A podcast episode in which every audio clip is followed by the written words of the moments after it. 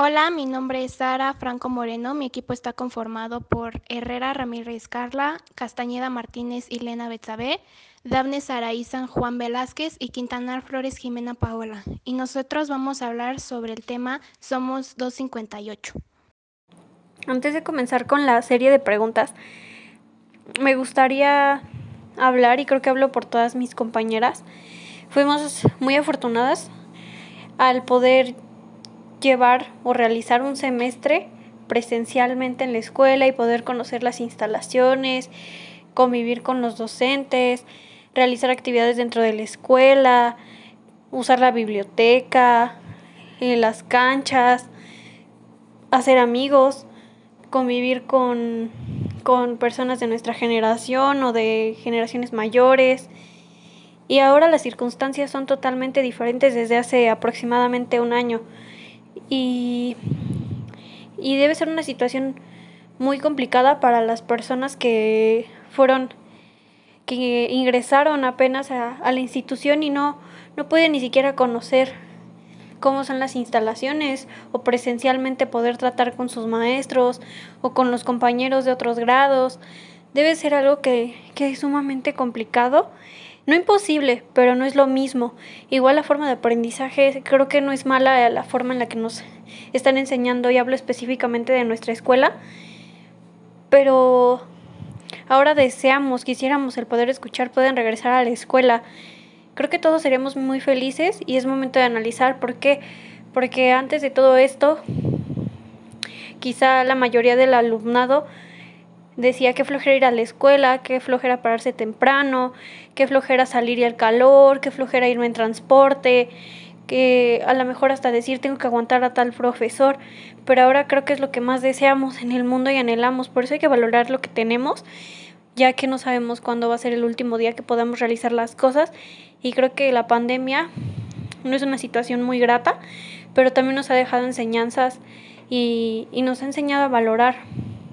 y creo que hablo por todas mis compañeras. y ahora sí, vamos a ir contestando y dando las, las distintas respuestas e ideas que tuvimos referente al cuestionario que se realizó sobre lo de la EPOEM 258 durante pandemia. ¿Cómo puede un estudiante formar una identidad en la EPO 258 cuando no se ha tenido contacto físico con la pandemia? Bueno, yo creo que a partir de la comunicación virtual y experiencias que desarrollamos en los primeros cinco meses de prepa. Además, ir incorporando los nuevos comportamientos que indican lo bueno y lo malo y así poder configurar nuestra identidad. Por medio de las clases en línea,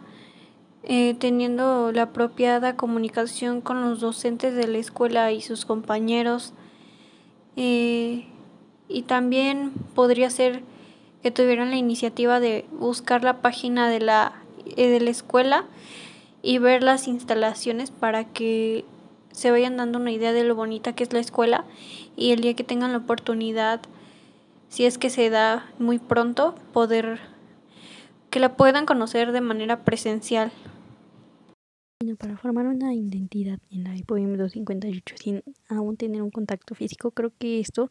eh, para poderla tener, eh, creo que sería por parte de las clases en línea, ya que cada quien eh, entiende las cosas y toma su, su aprendizaje promedio de ahí. Y también podría ser que durante que nos dejan los trabajos, y la forma en cómo entregamos los trabajos, también las calificaciones que llevamos, creo que es algo que nos va a dar nuestra identidad como estudiante de la EPOM 258 y también este nos va a ayudar a que aunque estemos ahorita sin ir a la escuela, nos va a ayudar a, a, formar una identidad conforme a todo esto que estamos pasando y que estamos haciendo respecto a lo de la escuela, que sería hacer nuestros trabajos en, en línea y poder este Así saber nosotros, por ejemplo, tomar nuestras propias ideas y tomar nuestros propios aprendizajes de todo lo que los profesores nos explican durante las clases en línea. Por medio de clases, videollamadas o grupos que se forman durante el semestre. Y cómo sentirse que forma parte de una institución educativa y sentirse identificado por todos los miembros de la comunidad, directora, maestros y estudiantes. Bueno, creo que esto sería cuando nosotros tenemos comunicación con ellos, es lo que nos ayuda a saber cómo es su forma de trabajo de ellos y nos ayuda a poder identificarnos con ellos, ya que aquí puede que nos puede agradar la forma en la que un profesor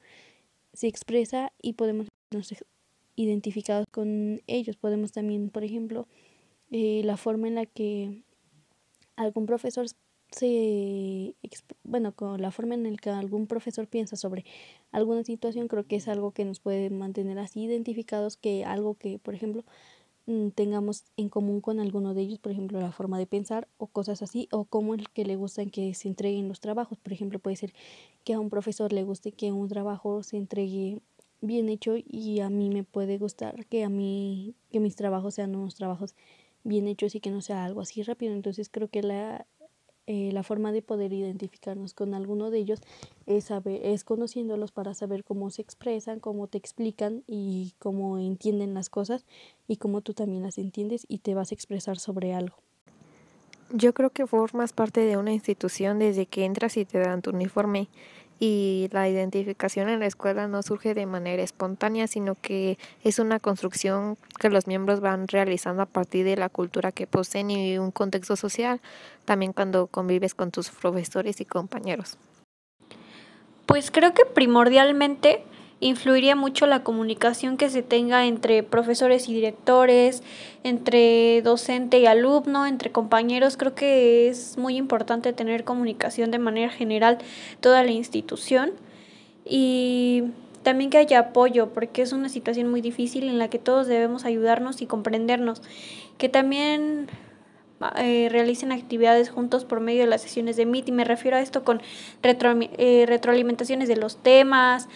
eh, para poder comprender mejor y aprender de, de esta manera, que haya más participación de manera virtual y que sería algo muy bueno que la mayoría hiciera lo posible por tener la cámara prendida con el motivo o el fin de que haya más interacción entre profesor y alumno y entre igual los mismos compañeros que estén en la clase teniendo comunicación con mis compañeros profesores. Y bien, la pregunta siguiente es, ¿cómo alguien puede defender o hablar bien de una institución a la que solo conoce de manera virtual? Mi forma de ver las cosas es por los maestros que, que tienen, las asignaturas que, que les dan, la forma de enseñanza, el nivel y programa educativo que se maneja en la escuela, el horario que igual llevan, la forma en que se comunican de manera virtual. Creo que más que nada aquí primordial es la forma en la que enseñan. Eso es lo que habla de una escuela, el nivel que trae. Y desde mi perspectiva, creo que, que es una escuela demasiado buena y la mayoría de los alumnos que realizan su examen para la universidad se quedan por lo mismo de que el nivel es muy alto, a pesar de que estamos en pandemia, enseñan de manera muy muy buena y las clases son continuas y no hay fallas, todo todo depende mucho del compromiso que tengan todos en la institución. Por experiencia propia, además las reglas de la institución con maestros interesados de dar el tema. Alguien puede hablar de una institución bien por criterio propio, además por las normas de conducta que se rigen, también por la forma de trabajo individual y colaborativo que crean para alcanzar ciertos objetivos.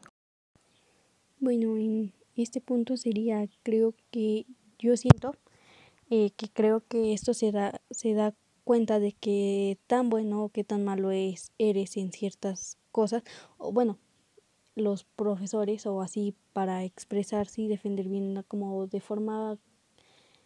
que la institución es buena, eh, creo que esto, aunque no conozcas la institución por dentro, creo que esto se, uno se da cuenta de qué tan bueno, qué tan malo es ciertas cosas. Y por ejemplo, eh, aquí por ejemplo podríamos ocupar el medio de los aprendizajes que estás obteniendo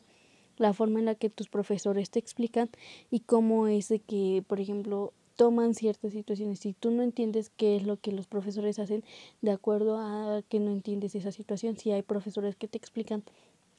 cómo desarrollar cada trabajo o si hay profesores que no te explican cómo desarrollar algún trabajo y solo te dejan los trabajos así. Creo que esto es algo de que podemos